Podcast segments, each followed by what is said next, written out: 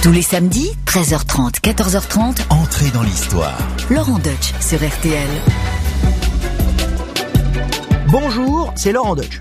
Le personnage dont je vais vous parler aujourd'hui est l'un des plus adorés, mais aussi l'un des plus détestés de l'histoire de France. Faut dire, il a jamais fait l'unanimité, sauf sur un point, il est fascinant. On raconte qu'il y a plus de livres écrits sur lui que de jours qui se sont écoulés depuis sa mort. Cet homme, c'est l'un des premiers self-made man des temps modernes. On lui doit une partie de nos institutions, la création des lycées, mais aussi la rénovation du droit à travers le code civil. C'était un conquérant. En matière de femmes aussi, hein. il aimait les conquêtes, mais il n'a véritablement aimé qu'une seule femme. Alors c'est vrai aussi qu'il a rétabli à certains endroits l'esclavage, il l'a aboli aussi un peu plus tard, ça on l'a oublié. En plus, c'était pour assurer la prospérité économique de la France. Il n'y avait pas d'idéologie vraiment derrière tout ça. Ne jamais chausser les lunettes du 21e siècle pour parler de l'histoire. Attention, autre temps, autre mœurs. Bref, c'est vrai aussi que des milliers d'hommes sont morts à cause de lui, mais c'était pour la grandeur de la nation. Et à son époque, tout le monde trouvait ça normal. Ne jamais chausser les lunettes du 21e siècle quand on parle des gens du passé. Attention, autre temps, autre mœurs. Je le répète, mais c'est important.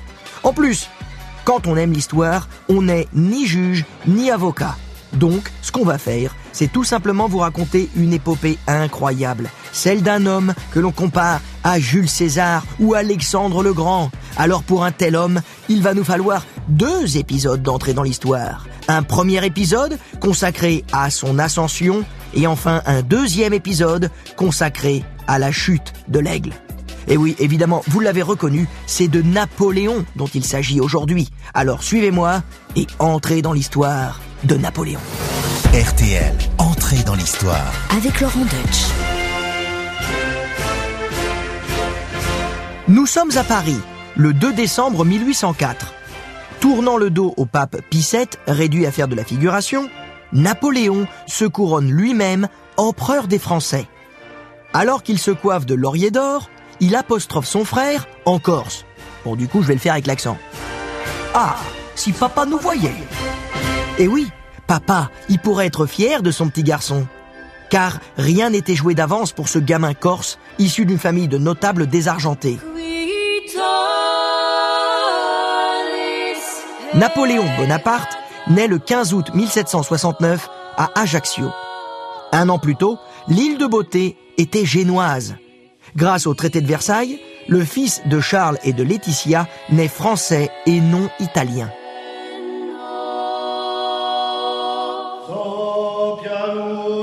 L'âme de la Casa Buonaparte, c'est Laetitia.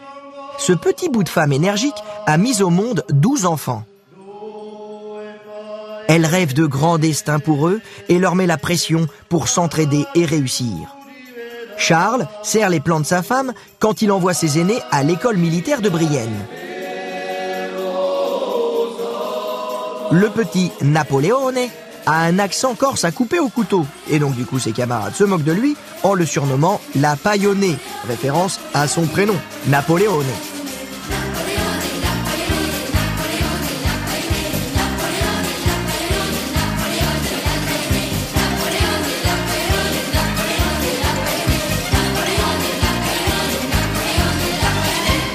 En plus, à l'époque, le concept de harcèlement scolaire n'existait pas. Hein. Napoléon, il pouvait pas composer le numéro vert de l'éducation nationale, le 30-20, tu vois. Enfin, n'hésitez pas à le faire quand il y a un problème. Mais lui, Napoléon, il pouvait pas.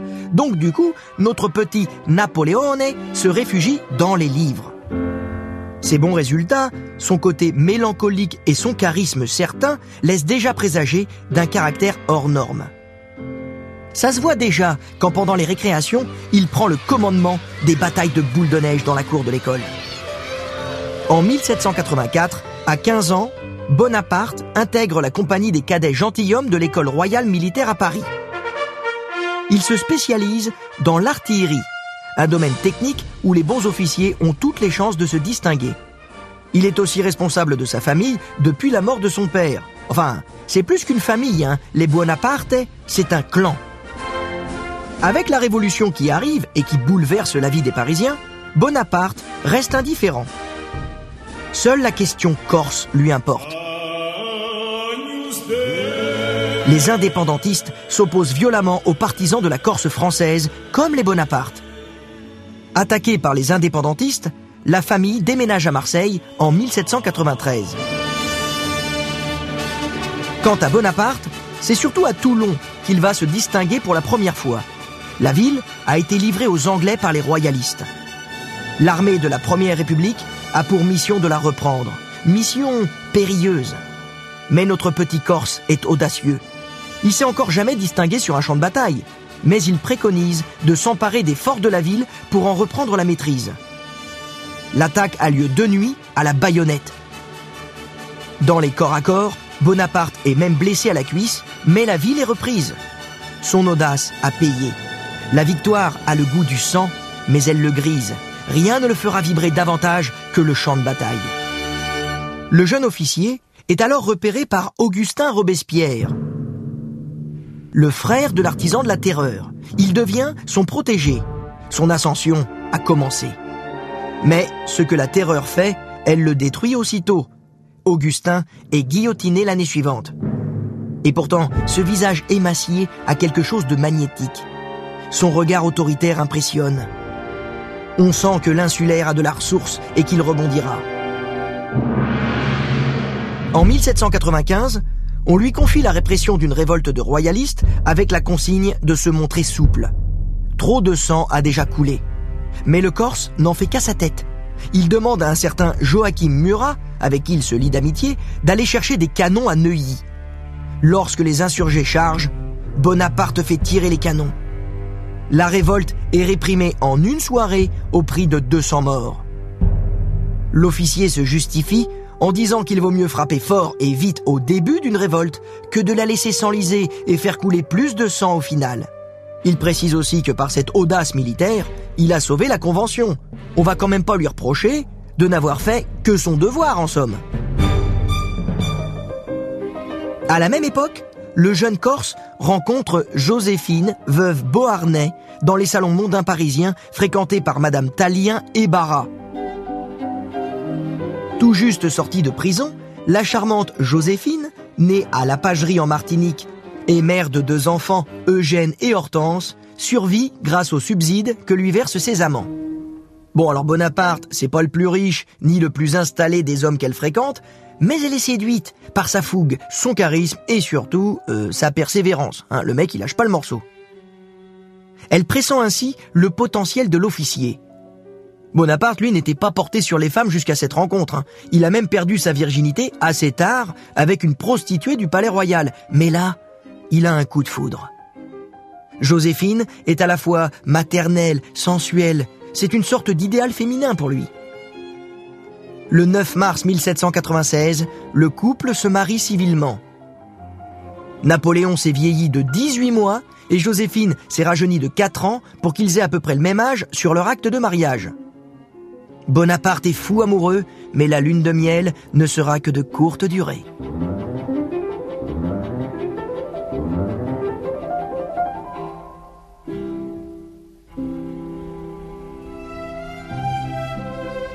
Le clan Bonaparte déteste Joséphine.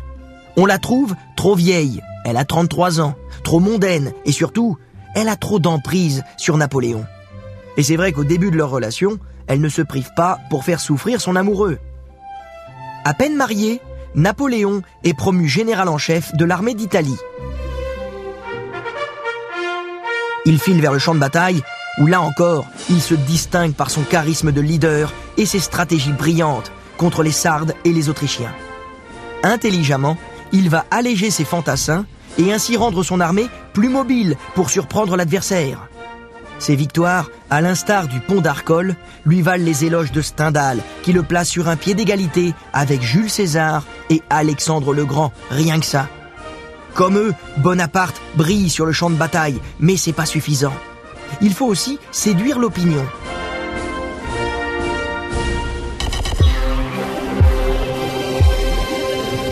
Alors, pour communiquer sur ses victoires, Bonaparte fonde ses propres journaux et prend la plume pour se glorifier. Il imite ainsi l'exemple de César dans la guerre des Gaules. Mais lui, il n'y va pas avec le dos de la cuillère hein, quand il s'auto-congratule. Il estime lui-même qu'il vole comme l'éclair et frappe comme la foudre. Et c'est en Italie, alors qu'il rentre triomphalement dans Milan et qu'il harangue la foule, qu'il commence à prendre la mesure de ce que pourrait être son destin. Il a tout pour réussir, pour monter au plus haut, toujours plus haut. Il jure qu'il ne se brûlera pas les ailes comme Icare.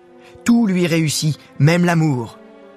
Sa Joséphine le rejoint pour deux nuits d'amour au fameux Palazzo Serbelloni où il l'accueille comme une reine au milieu de brassées de fleurs. Il se rend pas compte qu'un ravissant hussard, un petit brin à l'accent du sud-ouest nommé Hippolyte Charles, sert sa femme d'un peu trop près. De retour en France, Bonaparte intègre l'Institut, mais les délices des intellectuels sont loin de le combler autant que l'art de la guerre. En France, le directoire a mis fin aux affres de la terreur, mais le régime reste fragile. Beaucoup se méfient de Napoléon, dont on redoute les ambitions. Il faut donc l'éloigner. On va donc l'envoyer diriger la campagne d'Égypte. Un projet totalement pharaonique, si vous me passez l'expression, qui consiste à couper les routes commerciales des Britanniques. Le voyage est éreintant, la chaleur écrasante.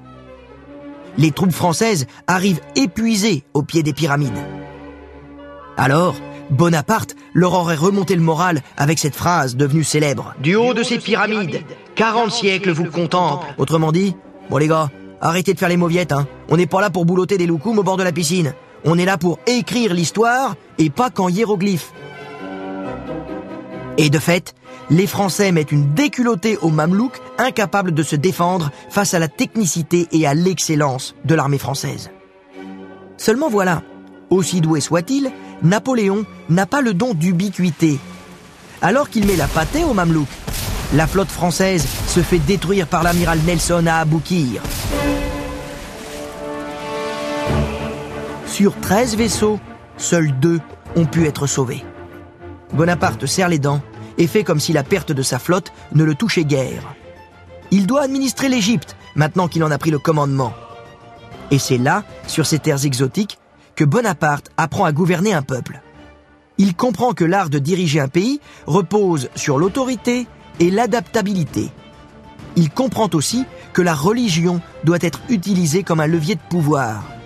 Il envisage même de se convertir à l'islam pour gagner en crédibilité. Mais l'idée de se faire circoncire et de renoncer au vin l'en dissuade. Bonaparte passe presque deux ans en Égypte. Outre la pacification de la région, il chapote un gigantesque projet culturel, la création d'un livre qui recenserait toute la faune, la flore, les villes et les vestiges archéologiques de la vallée du Nil. Son contrôle de la région permet en effet des avancées significatives en histoire et en géographie. Mais alors que Bonaparte goûte aux joies de l'exercice du pouvoir, son cœur lui fait mal.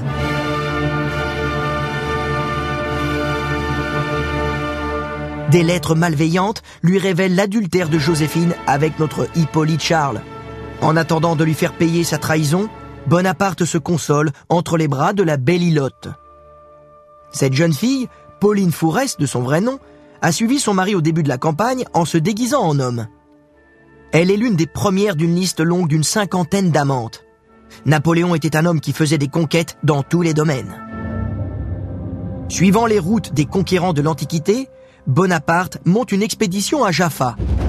C'est sans surprise une victoire. Les Français font 3000 prisonniers dont ils ne savent que faire. Encore une fois, Napoléon va suivre l'exemple de César. Il doit se faire craindre. Il donne donc l'ordre effroyable de faire exécuter tous les prisonniers. En plus, les Français ne savourent pas longtemps leur victoire. Une épidémie de peste frappe les troupes. Alors, Bonaparte prend une nouvelle décision lourde de conséquences. Il va faire empoisonner les malades impossibles à rapatrier. Oui, Bonaparte n'a jamais fait preuve de pitié jusqu'ici. En sacrifiant les plus faibles des siens, il montre qu'il ne laissera rien ni personne entraver sa marche vers les sommets. En cette année 1799, le sultan Bonaparte passe le relais à Kléber et rentre en France.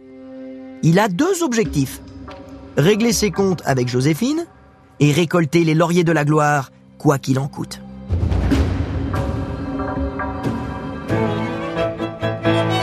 Avec son sultanat d'Égypte, Bonaparte a pris goût au pouvoir. Il ne rêve maintenant que de renverser le directoire, mais avant de monter un complot, il doit divorcer d'avec Joséphine. Et là, évidemment, le clan Bonaparte applaudit des deux mains. Il va enfin se débarrasser de la vieille. C'est comme ça qu'on la surnomme hein, chez les Bonaparte. Mais Joséphine est amoureuse ou intéressée, allez savoir. Sans doute un peu les deux.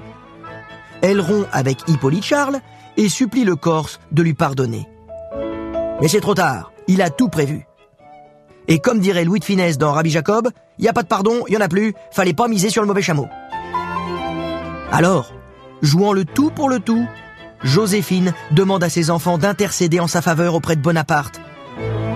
Et là, à la surprise générale, le Corse se laisse fléchir. Il se sent responsable de cette famille. Même si c'est pas ses enfants naturels, Hortense et Eugène, il les considère comme ses propres enfants. Il ne serait rien sans lui. Et en plus, au fond de son cœur, il l'aime tant sa Joséphine. Ils vont donc se réconcilier. Bon, voilà un problème de réglé.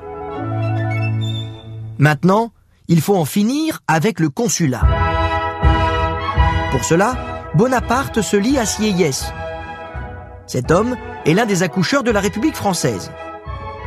Il a fait partie de cette bourgeoisie qui œuvrait davantage pour confier le pouvoir aux élites en faisant croire qu'il se trouvait du côté du peuple. Sieyès est lui aussi décidé à achever la révolution qu'il a commencée en gravissant la dernière marche du pouvoir suprême. Pour y parvenir, il lui faut un bras armé, et son choix se porte naturellement sur Bonaparte, qui lui offre son épée. Là, on peut quand même se questionner sur la lucidité de Sieyès. Ça se voyait gros comme un camion que Bonaparte lui ferait à l'envers, hein, et qu'il accepterait pas d'être le bras droit.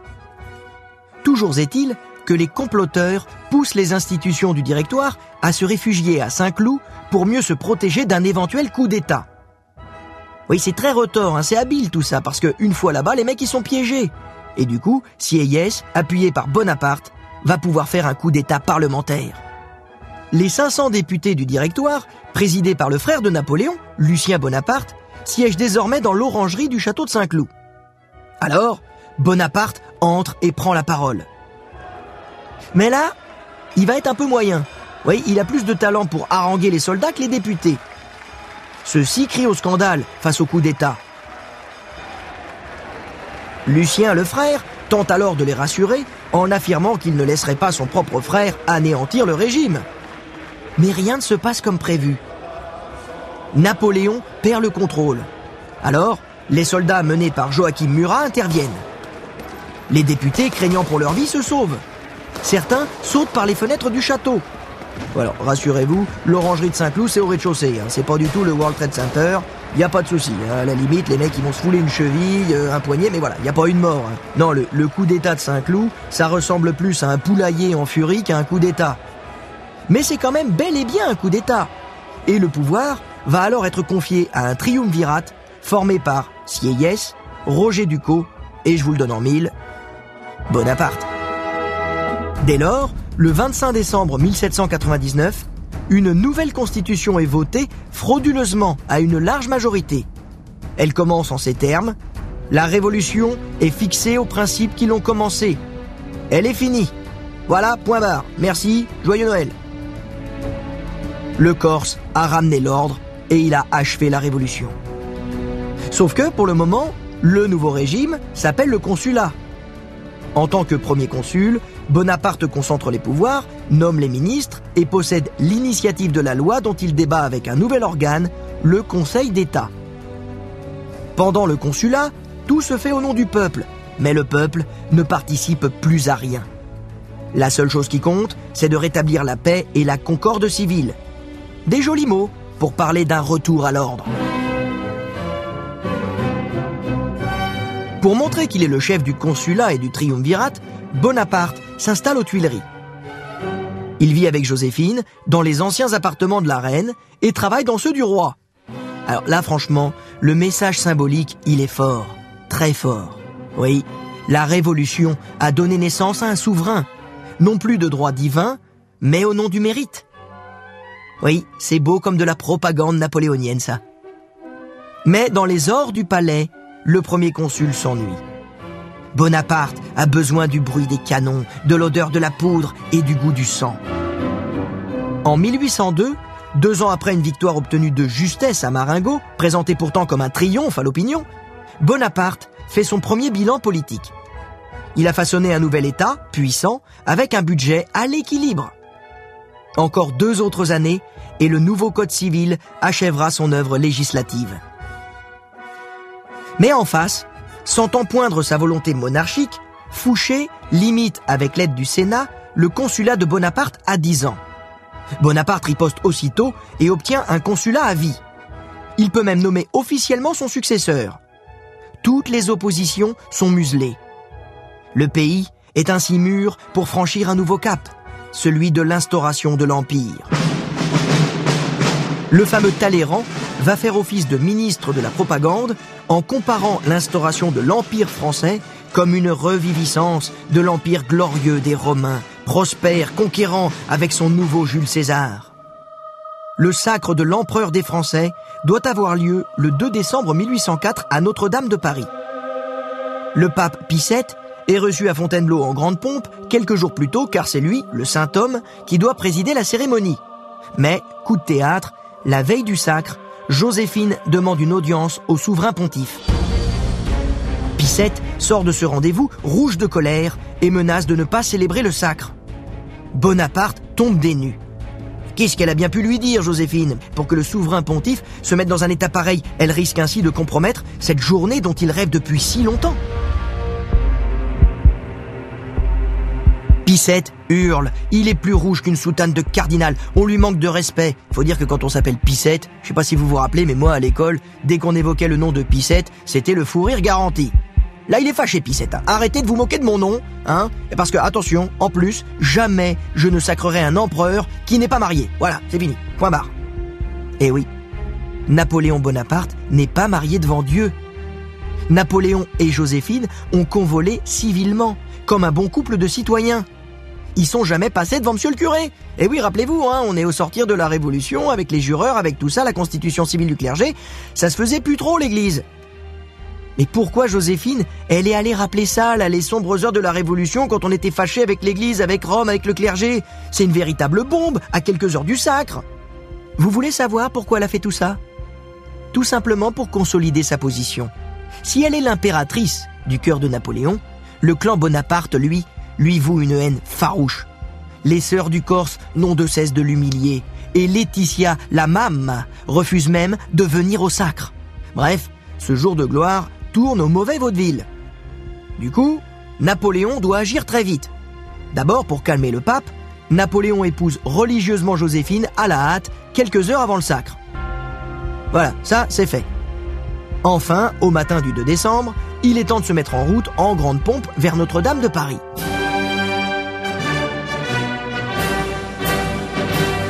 Napoléon est soulagé, Joséphine aussi, ils sont heureux comme des enfants, tout va bien, ça y est, Pissette est calmée. Mais maintenant, c'est les membres du clan Bonaparte hein, qui sont rouges de colère. Bon, pour la circonstance, ils ont accroché un sourire crispé sur leur visage. Hein, on est dégoûté, elle va gagner la Joséphine. En plus, la cérémonie va être grandiose. Napoléon en grande tenue est l'épicentre de cet événement. Pour montrer qu'il est l'homme le plus puissant d'Europe, il se couronne lui-même avec des lauriers d'or près d'une réplique de la couronne de Charlemagne. Là encore, la comparaison est évidente. Quant au pape Pie il n'est qu'un figurant dans cette cérémonie. De toute façon, il avait qu'à avoir un nom plus sérieux. L'empereur, qui a donc pris les choses en main, couronne ensuite son impératrice, que ses sœurs Pauline et Caroline auraient chahuté en tirant sur sa traîne pour la faire vaciller. Non, vraiment pas sympa les filles. Et c'est là que Napoléon, dorénavant empereur des Français, se tourne vers son frère et lui dit en Corse Eh, si papa nous voyait Et c'est vrai, quelle ascension pour le petit garçon d'Ajaccio.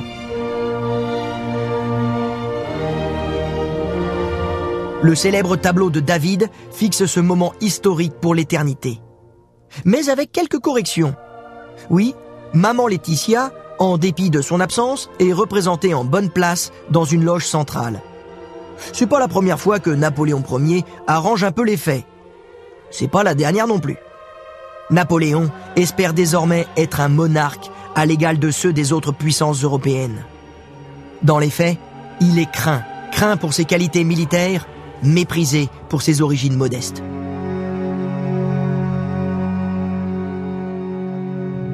Oui, les Français ont fait la révolution, ils ont aboli les privilèges, mais pas leurs voisins. Napoléon organise maintenant sa cour impériale entre un mélange d'étiquettes héritées de Versailles et d'un pragmatisme façon Saint-Empire. Napoléon demeure avant tout un travailleur infatigable. Il aime gouverner, donner des ordres et se montre de plus en plus autoritaire. Son armée, la grande armée, désormais professionnalisée et surentraînée, semble invincible. Tout lui sourit. Sauf une chose, l'empereur n'a pas d'héritier. La fourbe Joséphine lui fait croire qu'il est stérile, puisqu'elle, elle a déjà deux enfants. Mais le 13 décembre 1806, l'une des maîtresses de l'empereur, Éléonore de la Plaigne, lui fait savoir qu'elle vient d'accoucher d'un fils, Charles Léon. Napoléon réalise alors qu'il peut être père. Il a beau aimer Joséphine, il peut pas sacrifier l'œuvre de sa vie pour ses beaux yeux. L'aigle a besoin d'un aiglon. Un soir de 1809, lors d'un dîner sinistre, l'empereur fait part de sa décision de divorcer à Joséphine. Elle hurle et s'évanouit. Elle perd à la fois l'homme qu'elle admire, qu'elle aime, et aussi son statut social. Mais Napoléon va assurer le service après-vente. Il l'aime encore et toujours. Du coup, elle s'en tire avec une rente, la Malmaison, l'Élysée, le château de Navarre et surtout l'amitié inébranlable, inaltérable de son Napoléon. Il ne l'oubliera jamais et lui viendra toujours en aide. Finalement, il n'y en a eu qu'une, Joséphine. Pourtant, l'empereur va dorénavant choisir une nouvelle impératrice. Ce sera Marie-Louise, une archiduchesse d'Autriche. Avec ses yeux à fleur de tête et ses traits épais des Habsbourg, Marie-Louise, c'est pas la beauté de l'année. Mais elle est fraîche, docile, fertile et surtout, euh, elle est issue d'une des plus grandes maisons d'Europe. Napoléon est ravi, il frétille de partout, et dès qu'il la voit, il accomplit son devoir conjugal, avant même la célébration du mariage. Ensuite, il la couvre de toutes ses attentions et refuse de la laisser seule avec un homme pour être bien certain d'être le seul à lui faire un héritier. Et ainsi, le 20 mars 1811, l'impératrice lui offre son plus beau cadeau. Un petit garçon tout blond, titré prince impérial et roi de Rome. Napoléon ne touche plus terre. Il se croit l'homme le plus puissant du monde. Il est capable de faire plier le destin à sa volonté. Mais voilà, trop d'arrogance pousse à la faute. Un faux pas terrible va venir compromettre l'ascension de l'aigle.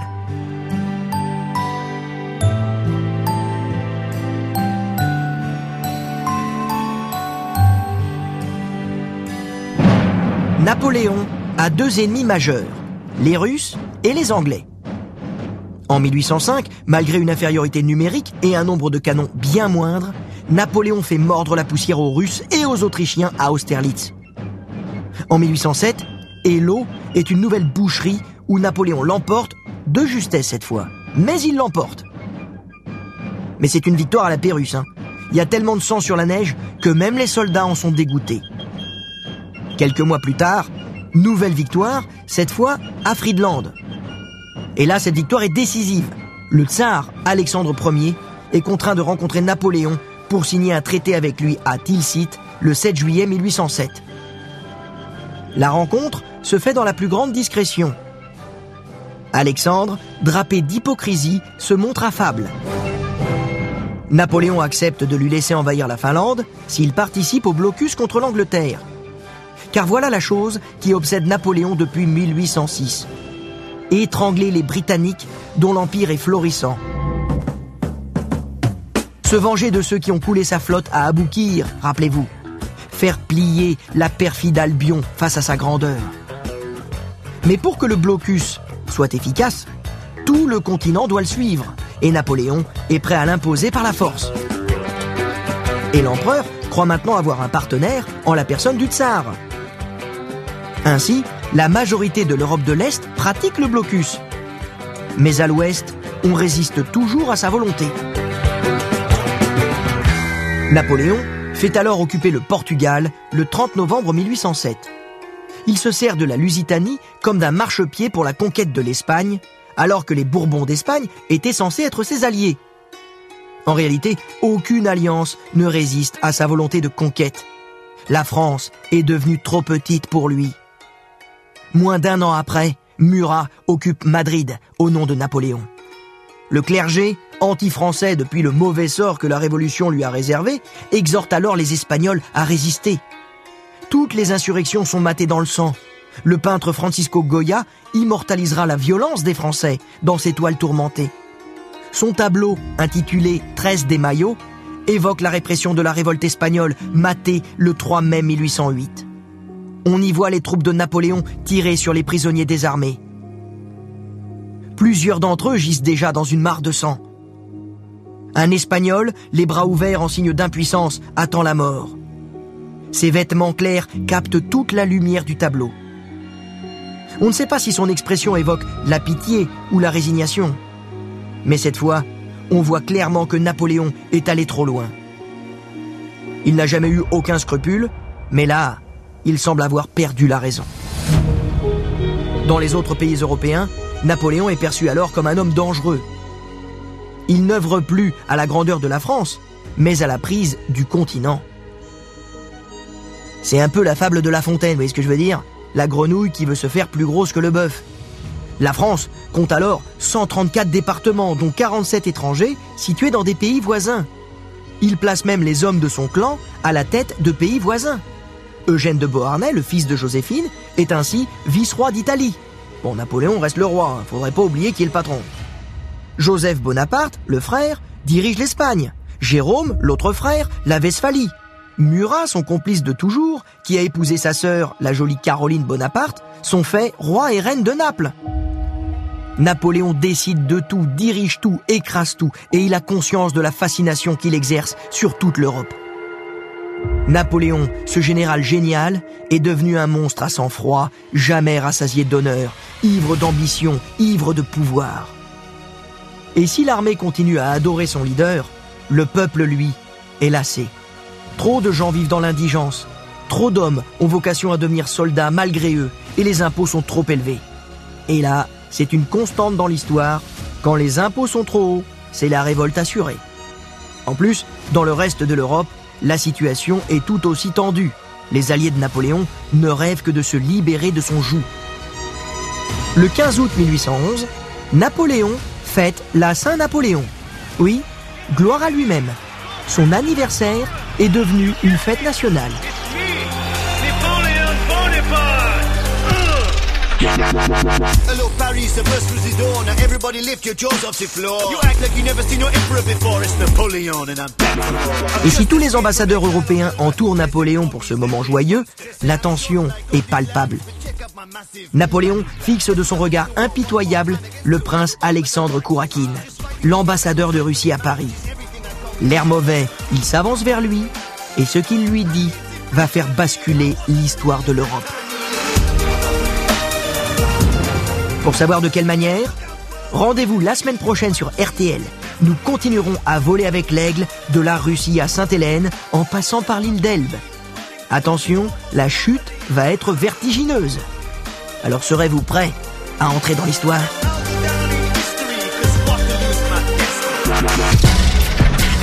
Entrez dans l'histoire. Laurent Deutsch sur RTL. Eh bien, j'espère que ce voyage sur les traces de l'empereur vous aura captivé. Là, on est dans la première partie, hein, c'est l'ascension de l'aigle. Et pour en parler, j'ai la chance d'avoir à, mes côtés David Chantran, qui est rédacteur en chef de Napoléon Ier qui est la revue du souvenir napoléonien. Et vous êtes aussi, euh, Monsieur Chantran, le directeur du musée Bertrand à Châteauroux. J'ai eu la chance de le visiter. Et j'aimerais qu'on évoque un, un, choix qui a été décisif, celui de son père, hein, celui de Charles Bonaparte, de mettre Napoléon euh, à l'école de Brienne, dans cette école militaire, parce que ça a été caractéristique de toute la destinée à venir de Napoléon. On choisit le camp français, clairement. Complètement. Et à partir de ce moment-là, ça va lui porter préjudice lorsqu'il rentrera évidemment à différentes reprises en Corse parce qu'on le considérera comme le traître, celui qui a choisi le camp du roi, le camp de la France et ensuite le camp de la Révolution française. Finalement, on va lui attribuer tous les mots. Mais de l'autre côté, en choisissant de faire ses classes dans les meilleures écoles royales militaires françaises, eh bien, il choisit de rentrer dans les pas des grands maréchaux français et également il a des professeurs de stratégie qui viennent de Prusse parce que on veut récupérer le retard pris sur les héritiers de Frédéric II. Et d'une certaine manière, s'il est devenu vainqueur ensuite à Austerlitz, c'est parce qu'à Brienne, il a eu un enseignement de premier ordre. Ça me fait penser vraiment en, un autre temps à De Gaulle qui expliquait à quel point on avait du retard les Français par rapport aux Allemands en termes de tanks et euh, d'industrie lourde alors qu'on était encore à charger avec les chevaux. Hein. Napoléon a très très vite vu euh, l'enjeu et l'importance de l'artillerie. Il est au départ artilleur. Hein. Exactement. Alors l'artillerie, ça n'est pas tout de suite sa spécialité. Son rêve ultime, puisqu'il vient de Corse, c'est de, de, choisir la marine. Voilà, c'est la royale, c'est vraiment le prestige de l'uniforme et puis des grands le engagements. Grand corps, le, grand, corps. Exactement. Et mais finalement, parce que son père meurt alors qu'il est très jeune, il n'a pas encore 16 ans, eh bien, il lui faut choisir l'artillerie parce qu'il est très bon en mathématiques, parce qu'il a justement reçu de très bons enseignements à la fois d'escrime, de fortification, d'analyse, tout ça à Brienne et ensuite à Paris. Et donc de la sorte, eh bien, il peut aller très vite. Et ce que doivent faire les autres en trois années d'apprentissage, eh bien, Napoléon, on le sait, va le faire en 18 mois, ce qui va lui permettre d'avoir eh bien une solde et de la sorte eh bien pouvoir subvenir aux besoins de toute sa famille qui compte à, ce moment-là déjà huit enfants. D'accord. Et son et son premier coup d'éclat, euh, c'est le siège de Toulon et là aussi c'est grâce à l'artillerie euh, qu'il emporte le siège, qu'il emporte la ville. Exactement. Et tout cela, il l'a acquis déjà effectivement à Brienne.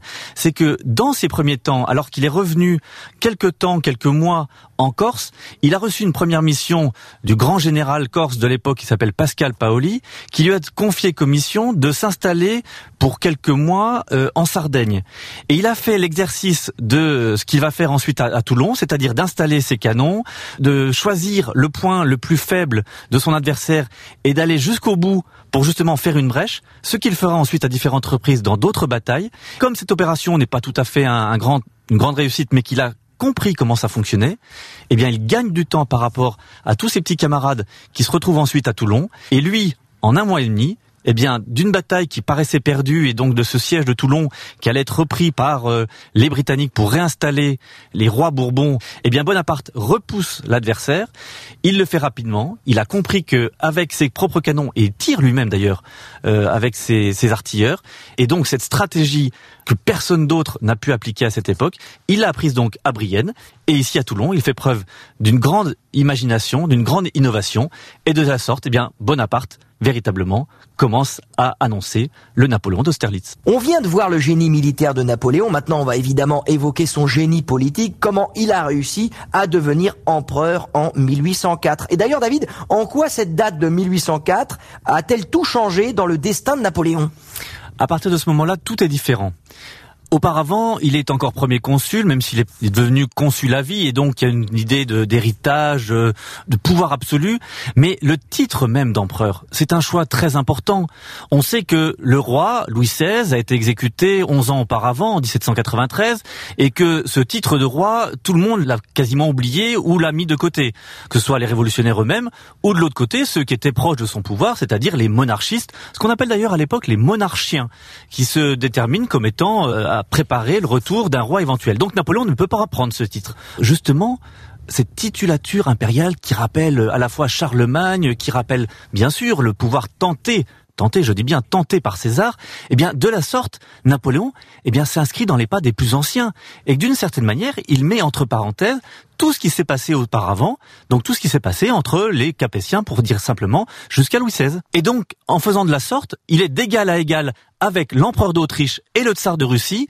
Il n'est plus du tout l'héritier de Robespierre, celui qui vient directement des Jacobins, mais il est véritablement, avec une légitimité nouvelle, il est l'empereur des Français, et donc la République peut aussi continuer.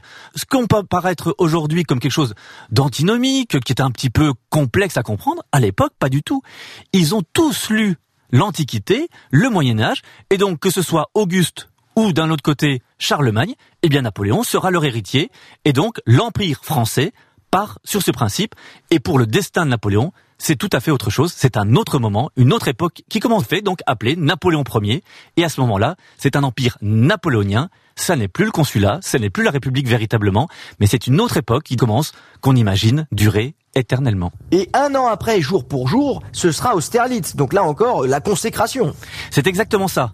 C'est une consécration dans un premier temps politique. Il affirme son pouvoir en devenant empereur des Français et le fait à Saint-Cloud dans un premier temps avec la cérémonie qui est apportée par le Sénat, c'est-à-dire que cette proclamation elle se fait de manière officielle et à ce moment-là, ça n'est plus un citoyen, il devient sire, c'est devient Sa Majesté et six mois après, c'est donc le sacre à Notre-Dame en présence du pape avec toutes les autorités qui sont réunies. Mais un an, jour pour jour après le sacre de Notre-Dame, eh bien cette consécration effectivement politique aux yeux de toute l'Europe, elle va s'affirmer avec la stratégie et donc l'aspect militaire de nouveau, ce qui montre bien que les dieux sont de son côté. Après la consécration politique, vient la consécration militaire. Napoléon est au fait de sa gloire. Et oui, mais malheureusement, toutes les bonnes choses ont une fin et il va y avoir des lendemains qui déchantent pour Napoléon Bonaparte, pour notre empereur français, mais ça, nous le verrons dans une deuxième partie la semaine prochaine. Merci beaucoup, David. Merci. Et voilà, c'est terminé pour aujourd'hui, mais on se retrouve vendredi prochain pour un nouvel épisode d'Entrée dans l'Histoire. N'hésitez pas à vous abonner.